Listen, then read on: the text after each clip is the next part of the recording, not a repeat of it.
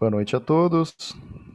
Estamos aí mais, mais um sábado aqui na, no grupo de Filosofia e Espiritismo da Casa Espírita Cristã, dando continuidade aí, né, aos estudos que, do tema atual, né, que é Confúcio. Passamos aí nos últimos sábados, né, fazendo um apanhado geral, né, do, do pensamento pensamento filosófico chinês, né? Passamos aí uma parte mais histórica também, né? É...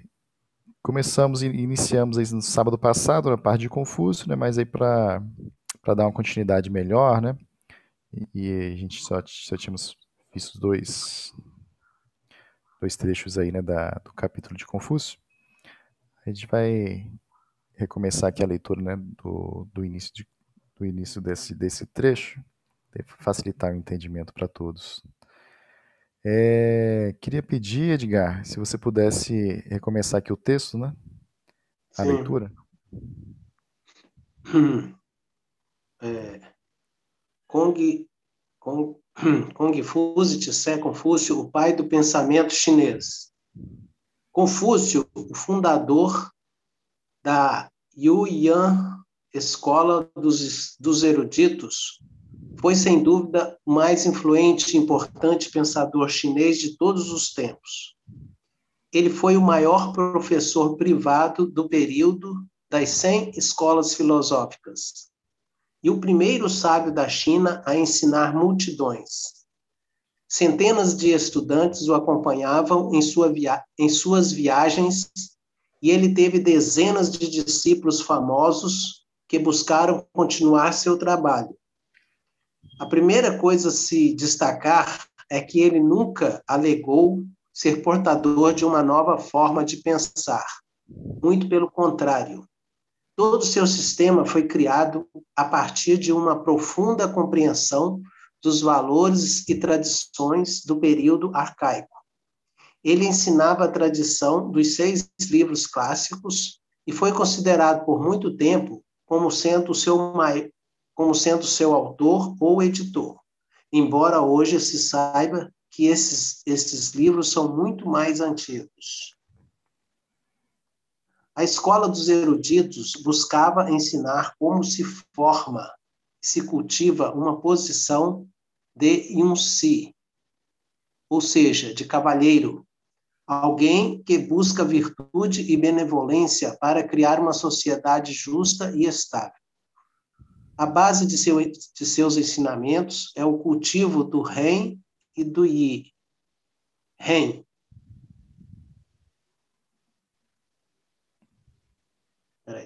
Ren. Humanidade. Ren. Humanidade. É o estado ideal de uma pessoa, às vezes traduzido como bondade e altruísmo. Consiste em amar as outras pessoas, na compreensão de que quando se ama, se pode cumprir seus deveres na sociedade com perfeição. E, e justiça, retidão, honra. Significa colocar o dever moral acima do lucro e interesse pessoal. É a superação do eu em prol do bem da coletividade. Nesse, dando uma pequena pausa aí, Edgar, é, foi justo onde a gente parou, né, no, no último sábado, dando uma Isso, retomada. E esses dois, essas duas, duas bases, né, que é o REM, humanidade, né, e o IA, a justiça, né, uhum. justiça, retidão e honra. Eu na, na minha leitura, né, aqui desse, desse trecho do livro, né, eu acabei fazendo aquela associação, né, a respeito da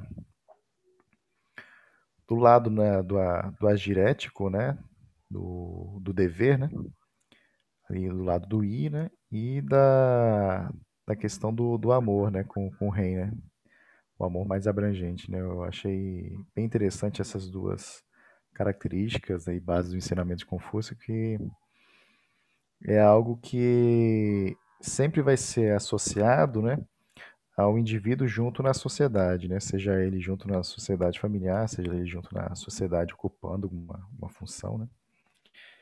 E eu achei bem interessante, né? Que acaba tendo sempre essa essa associação, né? Da, da característica, né? Da, daquela, daquela virtude, né? Daquele preceito, né? Associado, né? A, ao indivíduo com com seu par, né? Digamos assim, né? Com seus pares, né? Isso me ainda nesse ponto né, do REM, do I, I, não sei como fala. É, isso me recordou aquela aquelas duas asas né, do, do desenvolvimento que a gente tanto estuda no espiritismo, que é o sentimento e a razão, né? Você tem de um lado o sentimento, a humanidade, o, o amor, a bondade, a sensibilidade do espírito, e do outro a justiça. Eu lembro quando a gente estudou justiça pela ótica grega, ela a justiça não, não consegue, não pode ser desvinculada da sabedoria.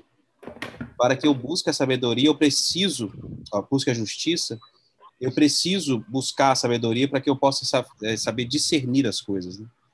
E aí isso me recordou bastante. Mas a, a, impressão que eu tenho aqui é que o REM é algo com a própria pessoa e o I parece estar tem mais a ver com a relação da pessoa com o outro, não? É... No texto, né, ele acaba falando assim questão de bondade e altruísmo, né, que daí que talvez asso faça associação, né, da, da relação com o próximo, né? Aí consiste em amar as pessoas, né, e na compreensão de que quando se ama se pode cumprir, cumprir seus deveres na sociedade, né, com perfeição. Né? É certo. Acho que quando uh, fala assim a respeito de bondade e altruísmo, né? Eu tô falando da relação, tá certo. Mas a. Parece mas... que é um coletivo, né? Superação é do eu em prol da coletividade. Eu acho que os dois, né, acabam meio que se é. confundindo, né, no, sentido, né, de que é o. Engraçado, é que é o, um lado é o agir certo, né? Assim, se eu fosse tentar separar, né? Sim. E o outro é o, o amar, né? E aí a, às vezes tem essa divisão na cabeça, mas é, acabam se confundindo mesmo, assim, né? Alguma, é, tem uma proximidade muito grande. Sim que eu acho engraçado, né, que é esse finalzinho do I fala assim, né, a superação do eu em prol da coletividade, né? Uhum. De uma, de uma certa forma, né, amar também é um pouco disso, né? Depende do, da forma como a gente define o amor, né? Amar o, o outro, né, o, ou a coletividade, né? Cuidar da coletividade, né? Assim, né? Pode ser que depois com a leitura, né, na, mais aprofundando um pouco mais, a gente consiga diferenciar um pouco mais isso, né? Não sei, esse rei, esse acaba aparecendo um pouquinho mais depois também, diga. Oi. Podemos continuar, pessoal? Diga. Hierarquia da ética confuciana. Para Confúcio, existe uma escala de progresso na moral, o ser humano não é perfeito, mas é aperfeiçoável. De fato, os seguidores de Xia estão constantemente avaliando a si mesmos para se tornarem pessoas melhores. Existe, inclusive, uma série de etapas que separam as pessoas comuns dos sábios. Junci, cavaleiro, é o homem superior, moralmente exemplar. Poucas pessoas podem ser chamadas de Junci. Ele segue o exemplo das pessoas melhores que ele. Ren, homem de humanidade. Essa classificação é mais rara que a anterior. Além de ser virtuoso, ajuda os outros a serem bons. Ele dá exemplo para as pessoas moralmente inferiores. Shenk, sábio, essa classificação é a mais rara de todas e aparece poucas vezes na história da humanidade. é alguém que leva a benevolência para todas as pessoas e consegue ensinar as multidões sobre como serem mais virtuosos, virtuosas. Para com...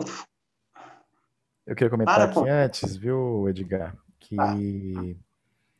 Esses três exemplos, né, como se fosse uma escala né, de progresso, Sim. um dos vídeos aí que tinha botado como referência, né, aquele vídeo lá da Lucelena, comentando falei a respeito de Confúcio, Aí ela faz referência, né, tanto aos Analetos, né, que é o, que é o livro que são os escritos, né, atribuídos a, a Confúcio, né, quanto também um dos livros que fala mais da biografia de Confúcio, né, e ela cita a respeito dessa, dessa digamos, escala, né, escala entre, entre aspas, né, mas que o Confúcio, né, achava que o que dessas três escalas, né, o Junzi, o Ren e o Sheng, né?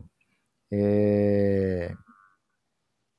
Que ele não se considerava Ren e nem Sheng, mas que o Junzi, que é a posição como se fosse de, de cavaleiro, né?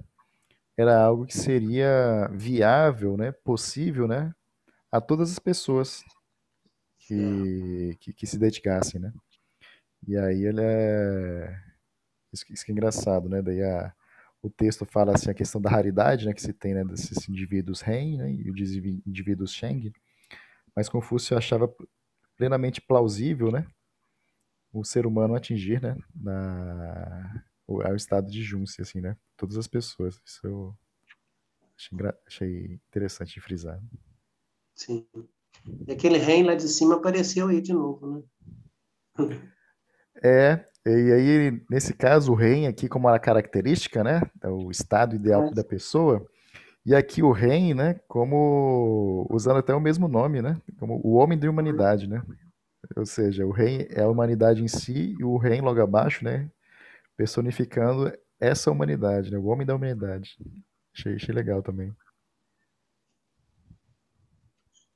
Para Confúcio, está esta na como, para Confúcio, está esta. escalada, esta, né, esta escalada da virtude pode ser alcançada seguindo em cinco princípios. Zong, fidelidade, Zong, fidelidade. Shu, reciprocidade. Xiao, piedade filial. Li, ritualística. Ming, decretos dos céus. Vamos ver cada um desses pontos agora. Chong, fidelidade. Cada um deve se conhecer e aceitar seu papel na sociedade. Lealdade é cumprir o papel social que lhe é esperado. A lealdade marital é diferente da lealdade entre amigos ou a devida ao, aos pais e governantes. Um camponês, um camponês que se porte como rei, ou um rei que se porte como camponês, um filho que se comporte como um pai, ou um pai que se comporte como um filho, são todos exemplos falhos da fidelidade. Além disso, a fidelidade, segundo Confúcio, deve seguir uma hierarquia, uma hierarquia. Primeiro, primeiro ao reino, depois à família e, por fim, aos amigos. Desta forma, todos os conflitos de interesse podem ser resolvidos rapidamente. A gente pode comentar aí um, um de cada vez? Sim. Que daí dá para a gente explorar, né? É. é. Já queria comentar? Diga, pode, não, eu achei interessante essa, essa hierarquia que ele estabeleceu aqui, né? Primeiro o Estado, né?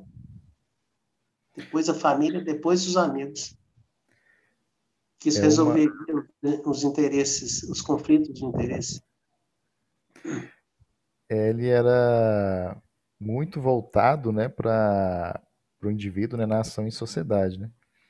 É. Então, lembrar, assim, a gente sempre fazia a lembrança, né, que é do, do indivíduo, né, dentro de uma comunidade, né? Essa que essa é a visão, né, do de Confúcio, né?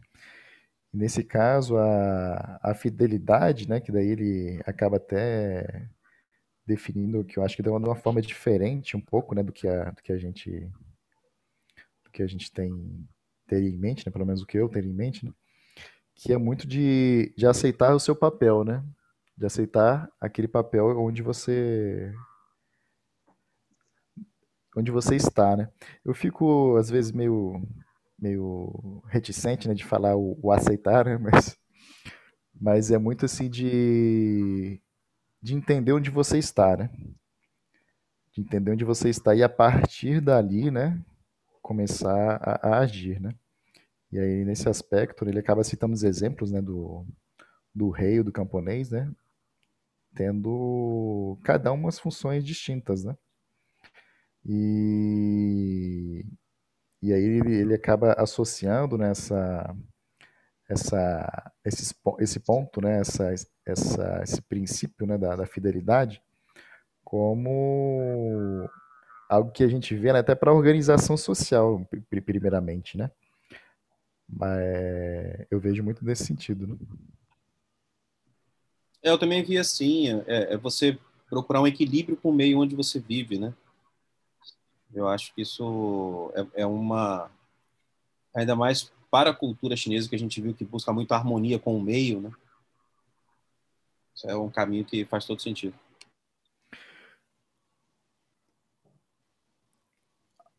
Eu queria até comentar aqui um ponto do. Deixa eu ver se está fácil de botar aqui que é um trecho aqui do, dos Analetos, dois trechos que eu acho que tem a ver com a, com a questão né, da, da fidelidade. Eu deixei aqui separado.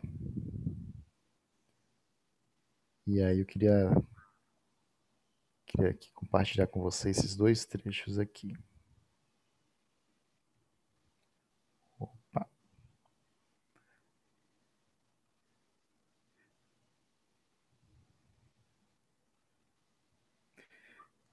Vou interromper com o compartilhamento desse texto só para exemplificar aqui o outro.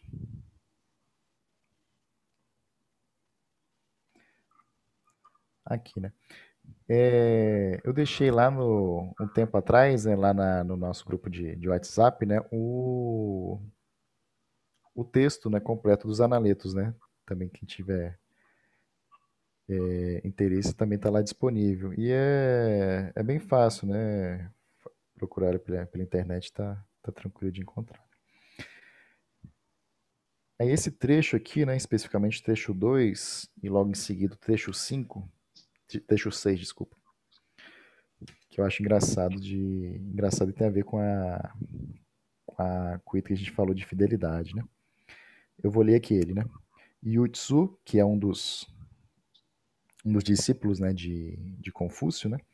Ah, daí só também citar, né, que nos, nos analetos, né, existem diversos ditos, né, de, de Confúcio, né, mas ao longo do texto, né, interagem diversos personagens, né, ou de, de Confúcio numa conversa com seus discípulos, né, ou às vezes falas dos, dos próprios discípulos do, do, do próprio Confúcio, né, e aí em alguns momentos Confúcio pondera ou não, né, mas também tem as as falas dos, dos seus discípulos, né? Discípulos de Confúcio.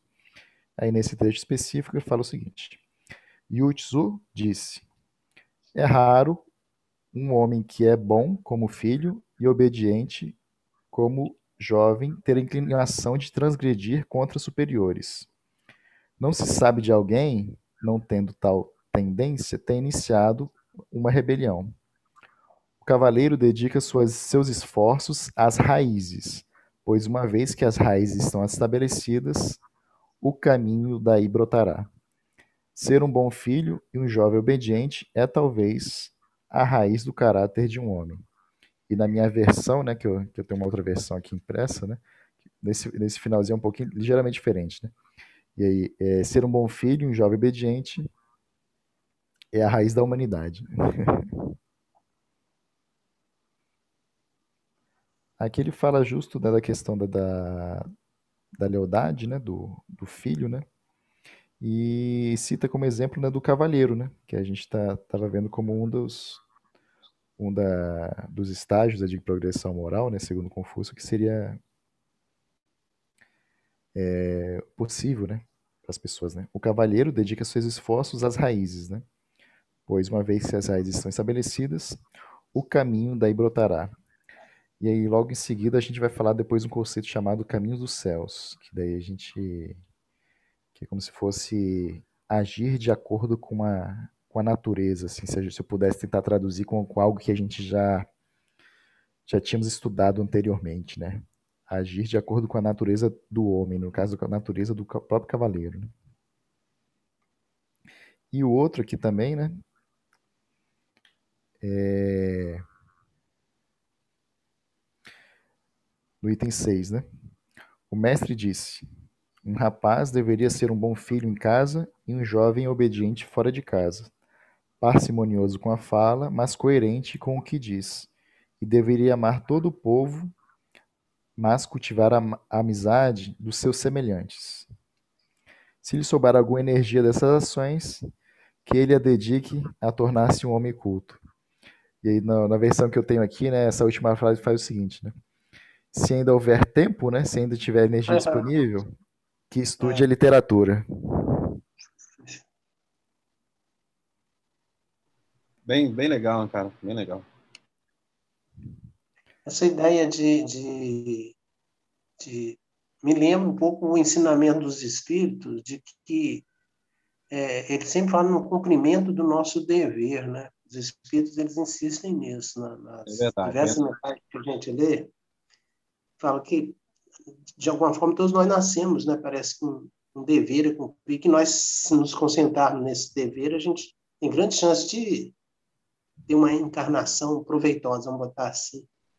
Já o cumprimento do dever. Inclusive, tem uma história do Chico Xavier que ele, que ele uma vez estava é, assim, muito é, inquieto, porque ele queria alguma coisa, um contato assim, com, com o divino, alguma coisa assim, eu não lembro exatamente, mas a ideia é essa. Eu sei que ele, ele pede socorro ao Emmanuel, que ele está naquela inquietação, aí o Emmanuel fala para ele, Chico, tem uma solução para isso. É, vai, cumpre teu dever. É mais ou menos essa ideia, né? Que se a gente cumprir o dever da gente, né? É, a gente vai bem, já está de bom tamanho, vamos botar assim. E parece mais ou menos isso que está dizendo aí, né? É, e até olhando para o lado do. fazendo aquele paralelo com o Espiritismo, né? Se a. Se, a, quando a gente fala a respeito de planejamento espiritual, né? Isso, isso, perfeito, eu pensei nisso. Que fomos posicionados, né? Perfeito. Por, por algum, assim, e é independente do motivo, né? Mas fomos posicionados na, naquele local de nascimento, né? naquela família, né? Sim. Por, por algo que que, que vai além, às vezes, da nossa compreensão, né, no, no primeiro momento, né? É, isso, isso, aqui... que passou o tempo todo aqui na minha cabeça, na hora de estar lendo isso aqui, de fidelidade, né? E eu me recordo, é, isso tudo que a gente está falando, né? É porque a gente acredita que existe uma organização e um sentido para a vida, né? E eu me recordo do estudo do estoicismo, onde eles, eles têm isso como uma bandeira muito forte, que, enfim, tem muito a ver com isso me marcou porque tem muito a ver com a, com a nossa visão espírita, né, do dia a dia, que é se as coisas estão acontecendo de uma determinada maneira na sua vida, não adianta se revoltar, porque aquilo não é à toa. Então, existe uma, uma, uma crença, uma fé e também uma dedução de que tudo que existe, existe para torná-lo melhor. Então, se revoltar contra isso, ou não executar isso, é, é ir contra essa maré, né? apesar da gente fazer isso muitas vezes além de tudo, tem, tem, tem essa relação com, com o meio. Né? Sim. E acho que um último aqui, antes de da gente voltar, né, lá para o texto base, aí também aqui um, um último trecho aqui, né? Tissur Recia disse, né, um outro discípulo de Confúcio. Eu diria que recebeu instrução aquele que aprecia homens de excelência, enquanto outros homens apreciam belas mulheres, que se dedica ao máximo ao servir seus pais e oferece a sua pessoa a serviço do seu senhor, e que nas relações com seus amigos é coerente aquilo que diz. Mesmo que este afirme que nunca recebeu educação. Ou seja, a, o que, que é instrução, na verdade, né? Então, o discípulo fala, eu diria que recebeu instrução aquilo que pratica isso, né? Mesmo que ele mesmo afirme que nunca recebeu educação.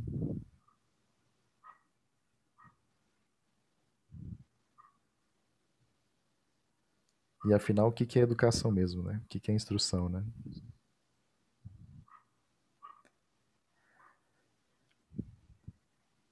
Vou voltar aqui para o texto base, pessoal.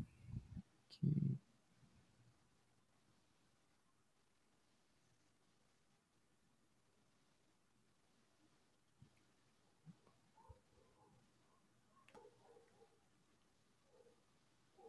Tá visível aqui, né? De volta? Beleza. Tá? Puder continuar, Edgar? Agradeço. Reciprocidade. Também pode ser entendido não fazer aos outros o que não gostaria que fizessem com você. Observar as pessoas que mostrem virtude e imitá-las. Observar as pessoas sem virtudes e ser para elas um guia pelo exemplo. Vai comentar? Esse aí é... Deixa eu voltar aqui para ver como é que está escrito aqui no esse seguinte. É que na, nessa versão que eu tenho aqui em PDF é ligeiramente diferente das que eu tenho aqui impressa. E aí eu. Deixa eu ver se eu leio o que está impresso ou o que está aqui na minha mão.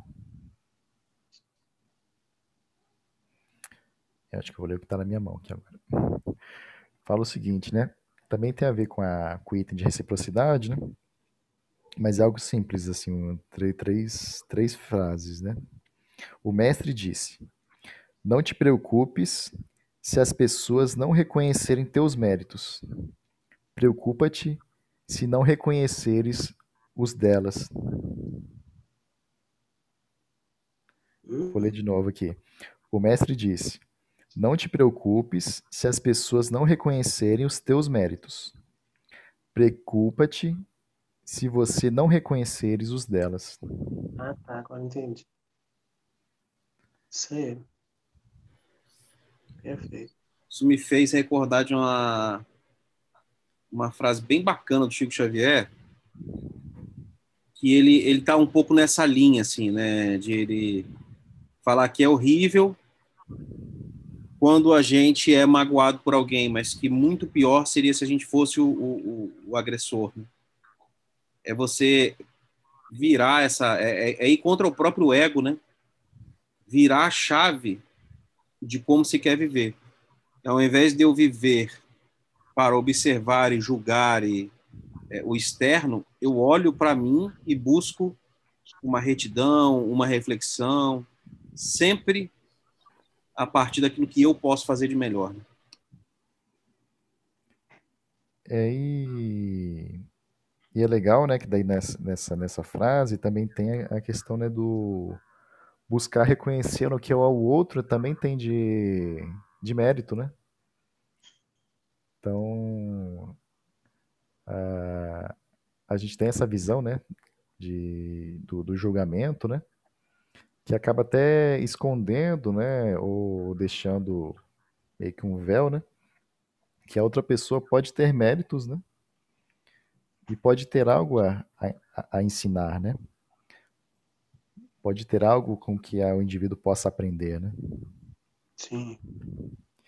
E aí eu tô, tô lembrado também isso, disso aí, Hugo. Acho que Isaías vou pedir sua ajuda para tentar lembrar, que eu acho que, não sei se foi Sócrates ou Platão, que falou, falou algo bem similar também, Hugo, que falava o seguinte, que era que era preferível, né, eu sofrer uma uma violência do que eu mesmo praticá-la, algo similar, né, o que você, que você falou, né? É preferível eu sofrer uma violência do que eu mesmo a praticá-la, digamos assim. É, na fala do Chico é assim, do, do Sócrates eu não, realmente não recordo.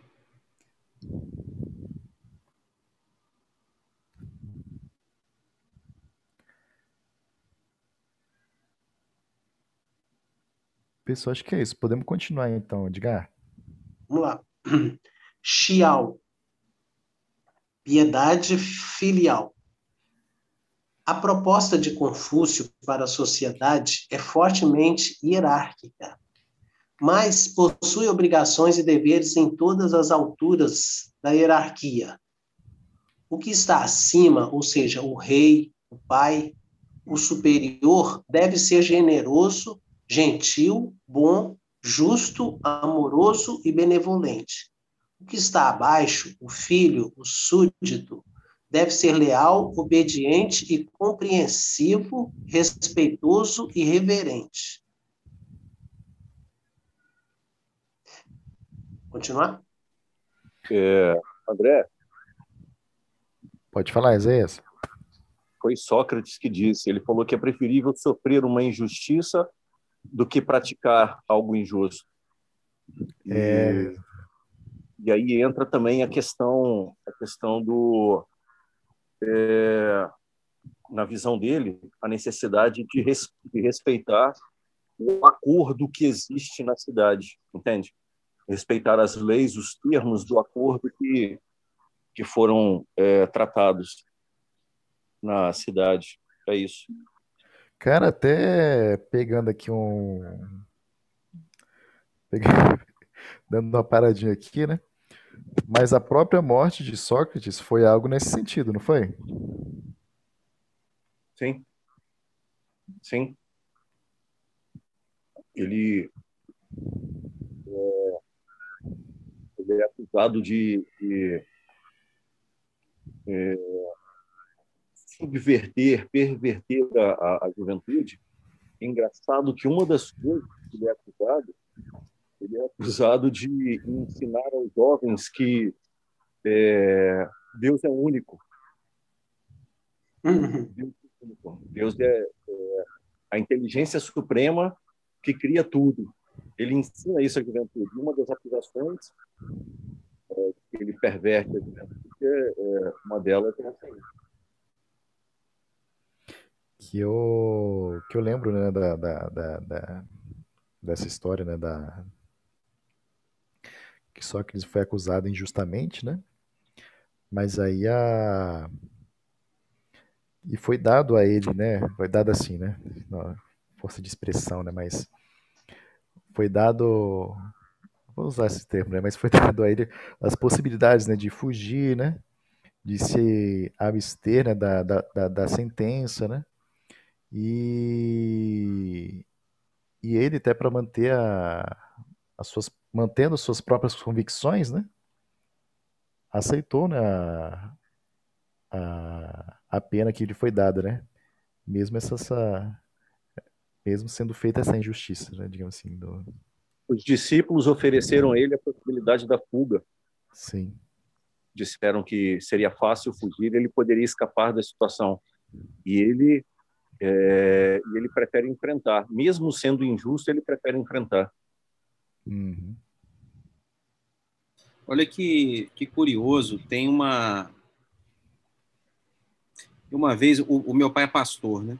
Protestante. E aí, ele já foi espírita, mas hoje ele é, o Edgar conhece, conviveu bastante com ele, né, Edgar? E hoje Sim. ele é pastor protestante. E aí, uma vez, ele me, me convidou para na igreja dele, ele estava fazendo a pregação lá sobre a hora do Calvário. E vocês falando aí me, me recordou isso, né? Como que lá na hora do Calvário, os dois ladrões, né, uma esquerda e a direita, um deles fala: se você é o Cristo, então tira a gente daqui. Enquanto o outro vem e fala o seguinte: é, ao invés da gente estar aqui querendo levar uma vantagem de um eventual poder que o Cristo tem, a gente deveria lamentar porque nós dois ladrões roubamos e estamos aqui por uma justiça, mas ele nada fez. E aí a reflexão que eles puxaram lá, que eu achei bem interessante, foi que é, é de se entender que é, caminhar para a justiça é muitas vezes abrir mão das nossas próprias vontades. E que tem a ver teoricamente ali ofereceram a Sócrates teoricamente não ofereceram a Sócrates uma saída. E Jesus sendo o próprio Cristo ele poderia num, num, num, num pensamento num mínimo de desejo e vontade modificar aquela cena e, e salvar a si mesmo mas olha como esses, esses homens, né, que, enfim, ainda que com diferença de escala de grandeza, já mostram para a gente que é, é, a justiça precisa vir acima dos, dos nossos interesses. Né? E aí é, é dessa forma que, se, que a gente vai construindo essas virtudes e esse jeito virtuoso de ser.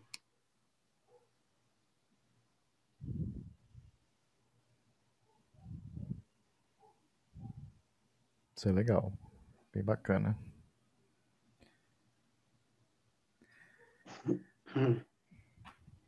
É...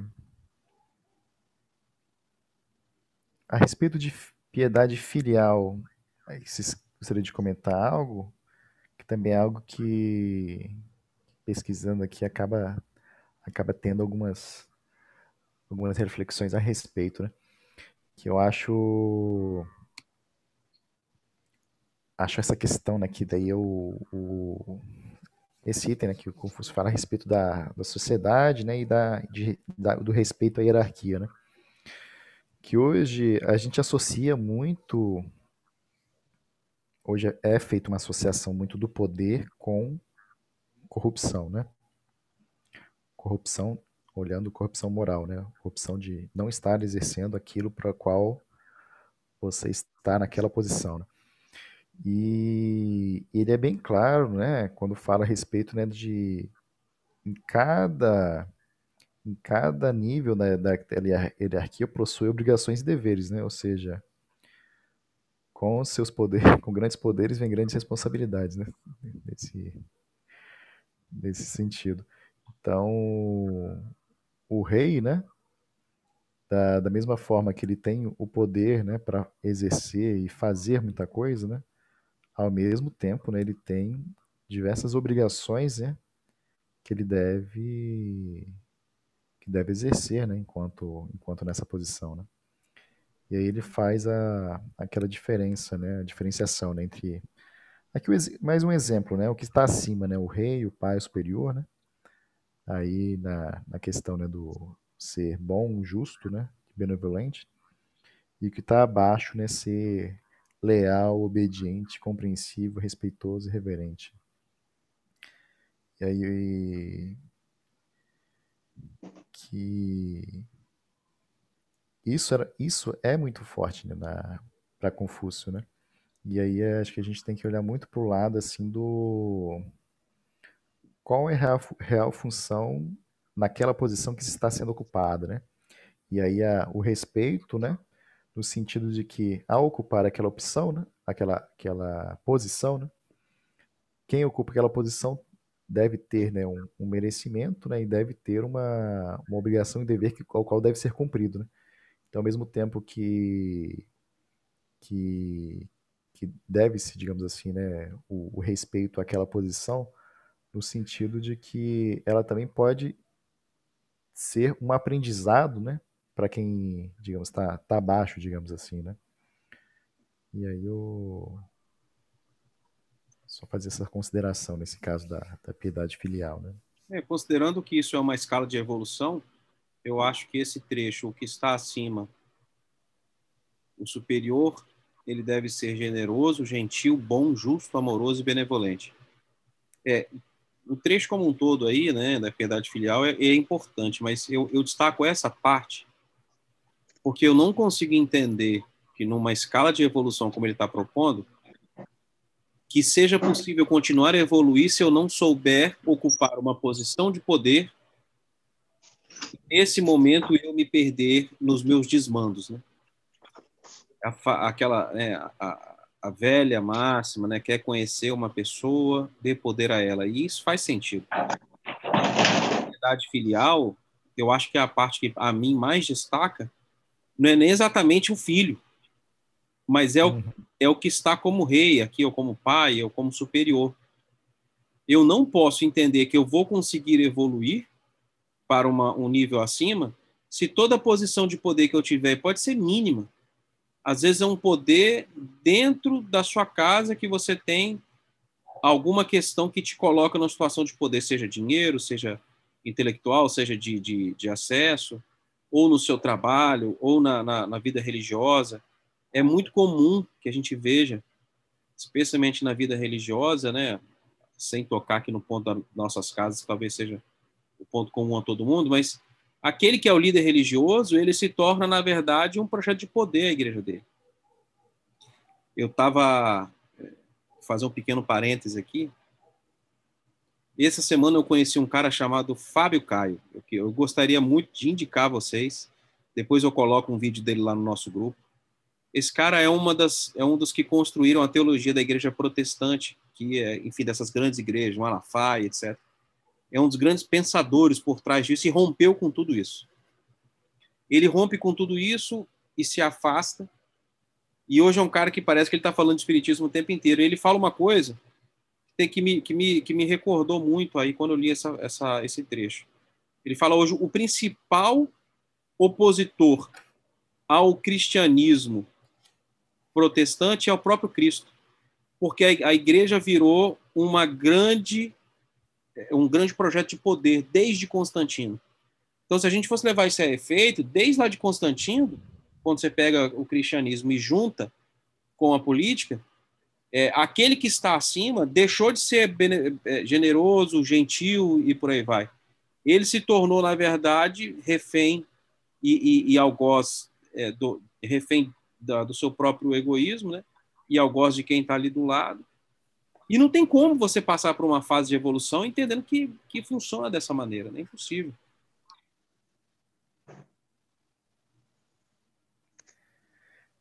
Sobre piedade filial, tem uns trechos aqui também do, do Analetos, então eu só queria comentar aqui.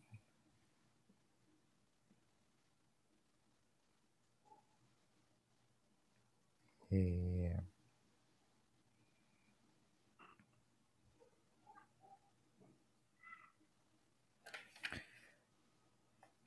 Deixa eu ver se eu consigo colocar aqui.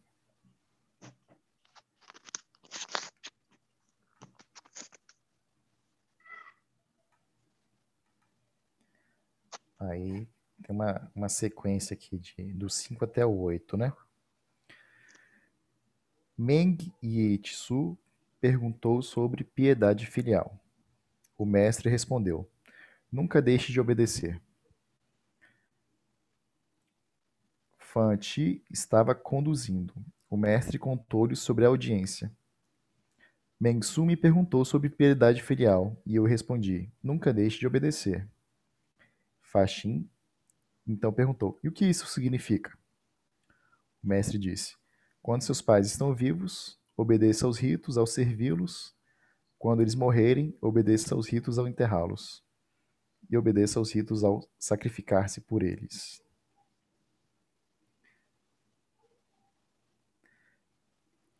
Eu vou tentar passar direto aqui, que daí já, já falo logo os três em seguida aqui. Meng Wupo perguntou sobre piedade filial. O mestre disse: Não dê a sua mãe ou seu pai nenhuma outra causa de preocupação além da doença. Tsuyei perguntou sobre piedade filial. O mestre disse: Hoje em dia, ser filial não quer dizer mais do que ser capaz de prover seus pais com comida. Até mesmo cães e cavalos são de algum modo alimentados. Se o homem não mostra referência, qual que seria a diferença? Surria perguntou sobre piedade filial. O mestre disse: O que é difícil é a atitude das pessoas. Quanto aos jovens tomarem para si o fardo quando há trabalho a ser feito, ou deixarem os velhos aproveitarem o vinho e a comida quando há, isso dificilmente merece ser chamado de filial, né? Ou seja, quando só provém o, o material, né, digamos assim, né? Não tem o, o respeito, né, embutido ali no meio, né?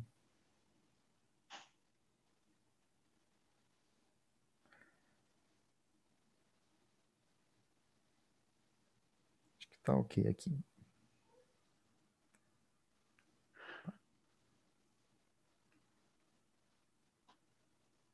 retornou aqui, certo?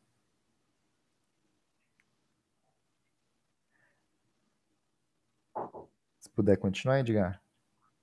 Li, ritualística. É comum, é, é a conduta apropriada. A força do exemplo é uma ênfase na filosofia de Confúcio. Boas ações devem ser públicas para servirem de exemplo de conduta. Tem a ver com todo o conjunto de regras tradicionais que governam todas as ações. Tudo que permite que a virtude seja vista e assim possa influenciar e inspirar os demais. É a demonstração visível da lealdade e piedade. Cerimônias como casamentos, funerais e sacrifícios são importantes, mas também etiqueta e gestos cotidianos de cortesia e a maneira de falar. Por meio de rituais feitos de forma sincera, o homem superior pode dar bom exemplo e transformar a sociedade.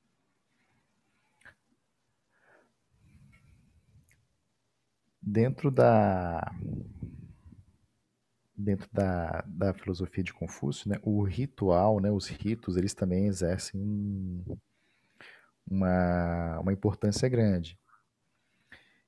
E aí, o rito, né, sendo sendo enxergado, né?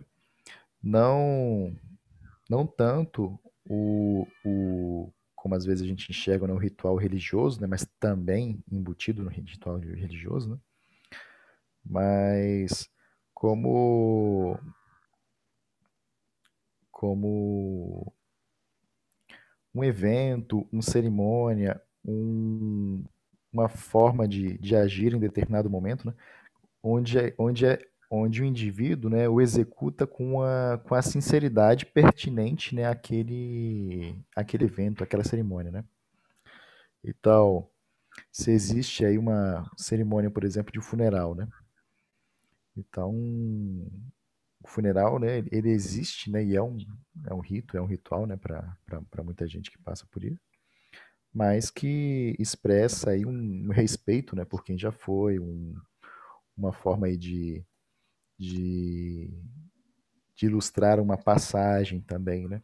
E quando um ritual é feito com a sinceridade, né, com o ritual é, é exercido, né, é meio que meio que criando uma imagem, né, do que se passa dentro do próprio indivíduo, né, aquilo tem um poder, né, e isso era importante, né, para para Confúcio. E aí dentro desse item de ritualística, eu também tinha passado, pessoal. Eu vou voltar aqui só para entrar um pouquinho mais profundo nessa questão do ritual, que é num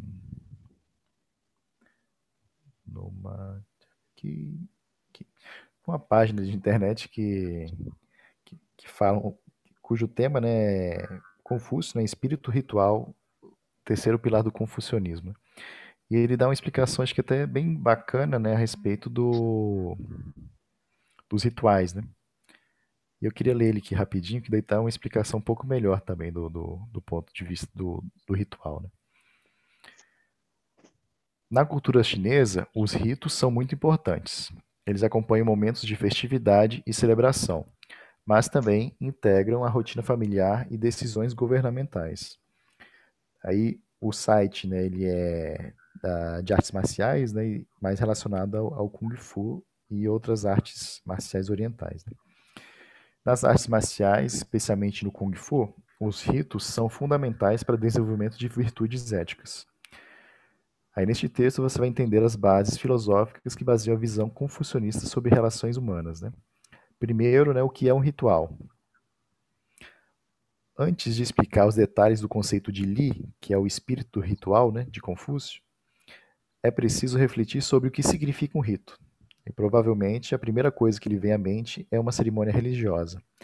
Porém, a definição antropológica é bem mais abrangente. Podemos definir rito como qualquer processo e prática de caráter sagrado ou simbólico capaz de determinar e desenvolver costumes. No cerne dessa definição temos a ideia do símbolo. O ritual é a representação física de uma intenção interna. O ritual é a representação física de uma intenção interna. Essa intenção pode ser religiosa, ética ou até mesmo afetiva. Agora você vai entender a importância desse termo na filosofia chinesa. Né? A Li,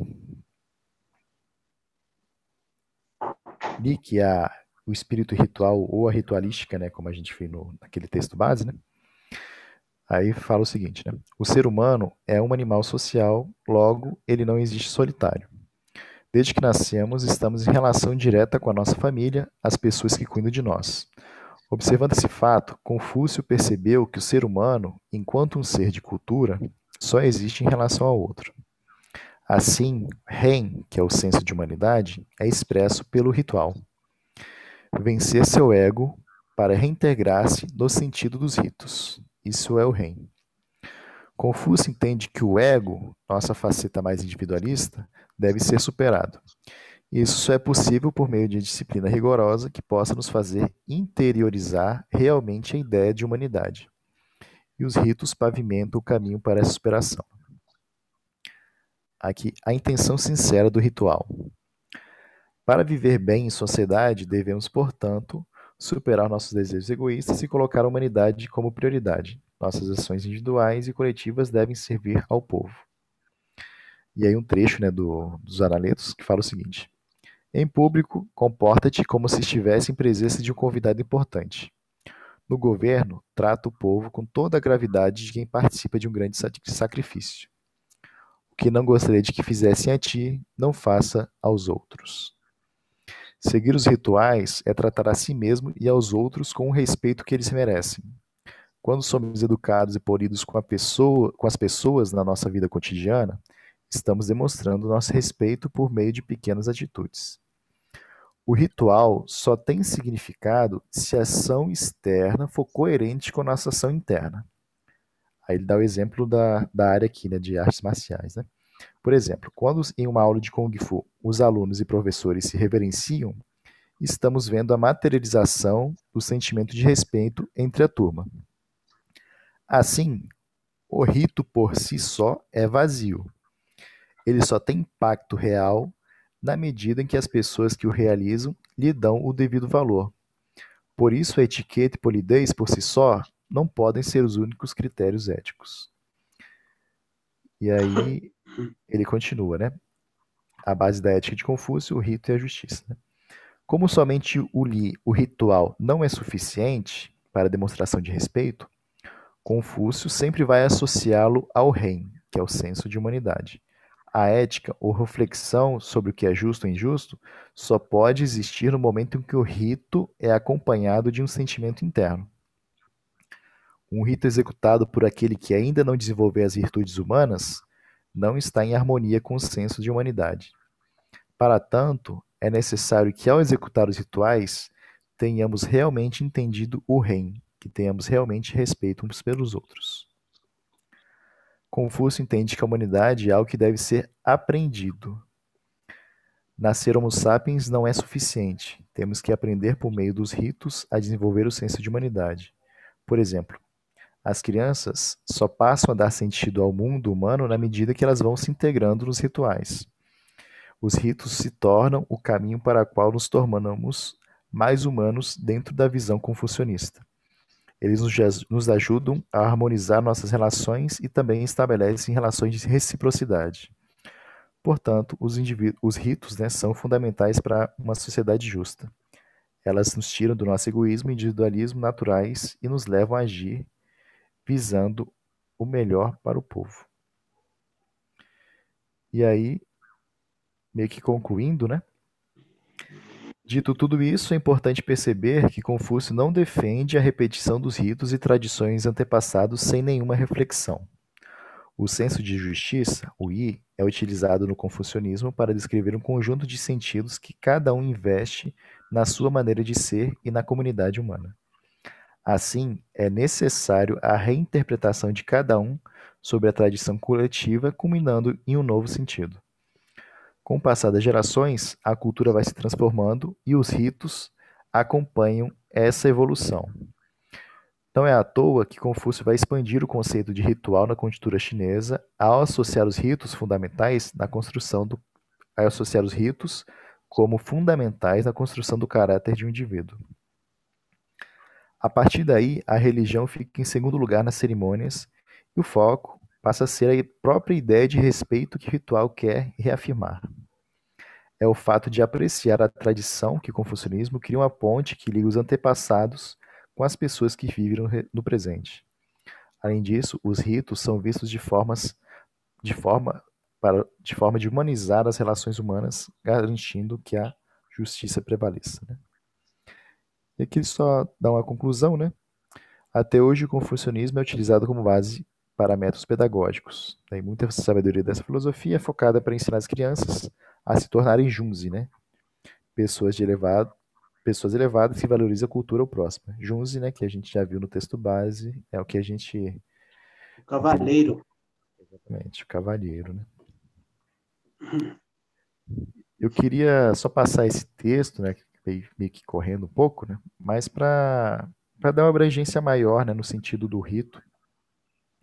E que o próprio Confúcio, né, ele, ele, ele fala isso, né, que o, o rito, né, como simplesmente a, a executado de forma externa, né, só externa, só o, só o que eu estou vendo, né, sem ter aquela aquela aquele senso de humanidade que ele entende né, como o sentido do rito em si, né, apreender o sentido que, que, que aquele rito quer demonstrar, né, o rito em si é vazio, né, se não tiver a sua intenção e o seu seu desejo, né, esse senso de humanidade associada à execução do rito, né, mas que ainda assim o rito era muito importante, né, né para para a pedagogia, né, para a formação das pessoas, né.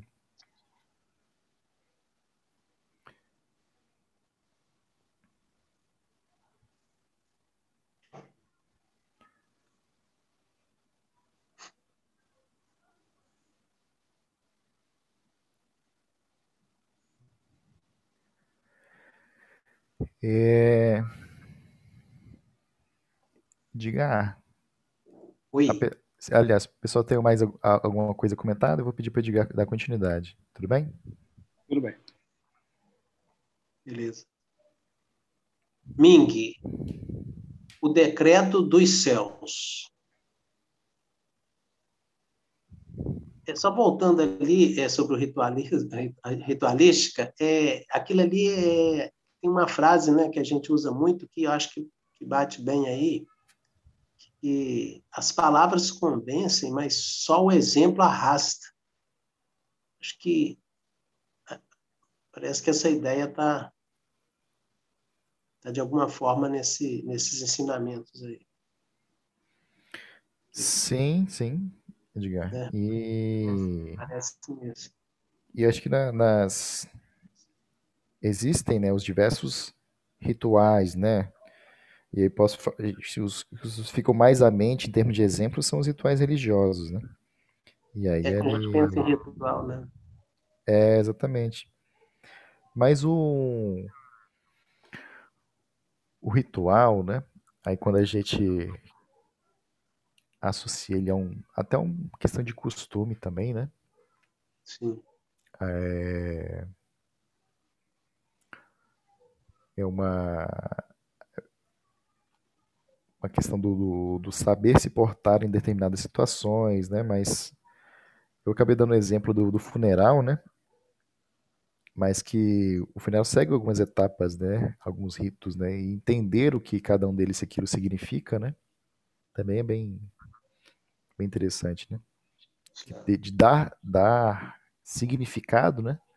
Aos diversas ritos né, que, que a gente acaba praticando, às vezes até no nosso dia a dia, né? Que eu estava pensando aqui, a gente vê na cultura ocidental, na cultura oriental, comparando né, as, as culturas oriental e ocidental, é, a gente observa que na cultura oriental está muito presente nessas, sei lá, essa conduta que, que sempre sempre aparece a reverência, né? É, mesmo na, nas artes marciais a gente vê isso, já parece que na cultura ocidental se perdeu muito disso. Né? Isso não está assim muito presente, né? É, as coisas são as pessoas, a forma de relacionamento elas são mais assim, não sei a palavra que eu também lembro, mais avacalhada, né? Vou botar assim. É, eu, eu fiquei tentando lembrar aqui, Edgar, por exemplo, né, de acho que na, na, cultura ocidental eu tentei lembrar assim, de alguns ritos, né, que é o ritual que a gente pratica, e acabei de, de cara meio que lembrando só dos rituais religiosos, né? Que acho que é o que fica mais, mais na lembrança, né? E acho que isso já fica mais, mais presente, os rituais, no dia a dia do, dos orientais, né? Eu lembro aqui gente de cara, assim, o ritual do, do chá, né? A reverência que se tem em relação a ter um, um pequeno altar, né? Dentro de casa, né? na casa deles, né? Para algo que é um pouco mais sagrado, né? Algum ente querido falecido, né? que existe o cantinho, né? Onde é feita a reverência, né? E claro que também lá tem os rituais religiosos, né? Mas acho que isso está mais no dia a dia deles, né? Aqui no Ocidente eu lembro muito que, que a gente pode chamar de rito, né? Eu lembro quando eu era pequeno que a gente tinha aquele o dia do hasteamento da bandeira, né? que que na época também eu não entendia, né? O que, que era aquilo, o que, que aquilo. E a gente acho que a gente acaba repetindo as coisas sem entender os significados, né? Posteriormente a gente acaba entendendo os significados. E aí meio que já passou da passou da época, né? Pois é, eu acho que Confúcio se preocupava com isso, porque quando ele fala nessa coisa aqui da é, exatamente. né? E hoje acho que os ritos que a gente tinha anteriormente acho que são meio mal interpretados também, né? Ou então ou acabam tendo outro tipo de conotação, né? Por exemplo, o, hoje eu, eu, eu entendo assim, na, na, minha visão bem particular, né, que uma, uma cerimônia de hasteamento da bandeira é algo muito muito importante, eu acho. Que, assim, eu, eu pessoalmente, né? E hoje eu entendo um significado daquilo, né? Eu entendo os símbolos que estão presentes naquilo ali, né? Mas acho que a gente não passa, pelo menos eu não senti ninguém passar para mim, né, quando era criança, quando era pequeno, né, o, o significado daquilo, né? Era apenas era uma sequência de etapas a serem feitas. Né? Aí Eu acho que ficava vazio, né? Que é o que o Confúcio fala. Exatamente, exatamente, Edgar. Exatamente. E aí a, a, repetição, né, que daí até no, no texto do site fala, né? A repetição sem ter um sentido embutido, ela é ela é inócua, né? Assim, não, uhum. não, não, tem assim, o rito em si né, não tem substância, né? Mas o rito, quando é embutido dos seus símbolos, né, dos seus significados, e quem o pratica né, entende aqueles ritos e significados, o rito em si, o ritual, né, ele adquire um poder que aí é algo que ultrapassa o que a gente está vendo. E aí eu acho que é. Mas a gente tem que ter cuidado. É, eu acho que a gente tem que ter cuidado também para não confundir o rito com a formalidade do rito, né? Sim. Porque às vezes você pode ter alguns, mesmo aqui na cultura ocidental, que a gente acho que a gente perdeu muita coisa da formalidade na cultura ocidental, mas a gente as pessoas que são mais sérias, vamos botar assim, com, com a vida, né, com, a, com, o dever dela, com, com, elas acabam tendo seus rituais, mas talvez não com as formalidades que a gente vê no, no, no, no sistema oriental. Uhum. Porque a, a, formalidade em si não garante que o rito seja é, um seja um rito é, eficaz, vamos dizer assim.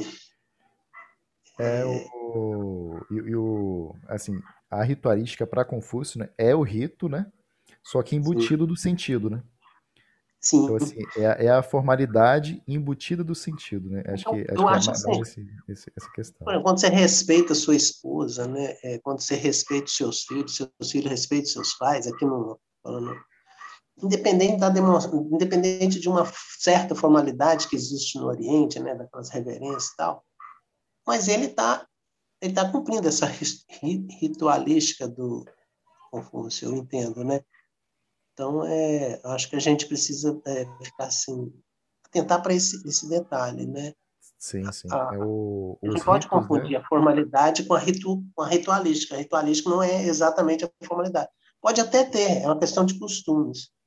Uhum. Mas o que garante mesmo a, a ritualística, né, que eu estou entendendo, é ela está vindo de dentro de, de dentro para fora, né? Partindo de um sentimento sincero. Sim. É exatamente, exatamente, Edgar. Pessoal, vamos dar a pausa aí hoje, né? Avançamos um pouquinho no horário, mas foi muito boa aí a, a conversa com vocês aí, pessoal. Ótimo. Beleza. Beleza, beleza. Pessoal, então finalizamos hoje. Até sábado que vem.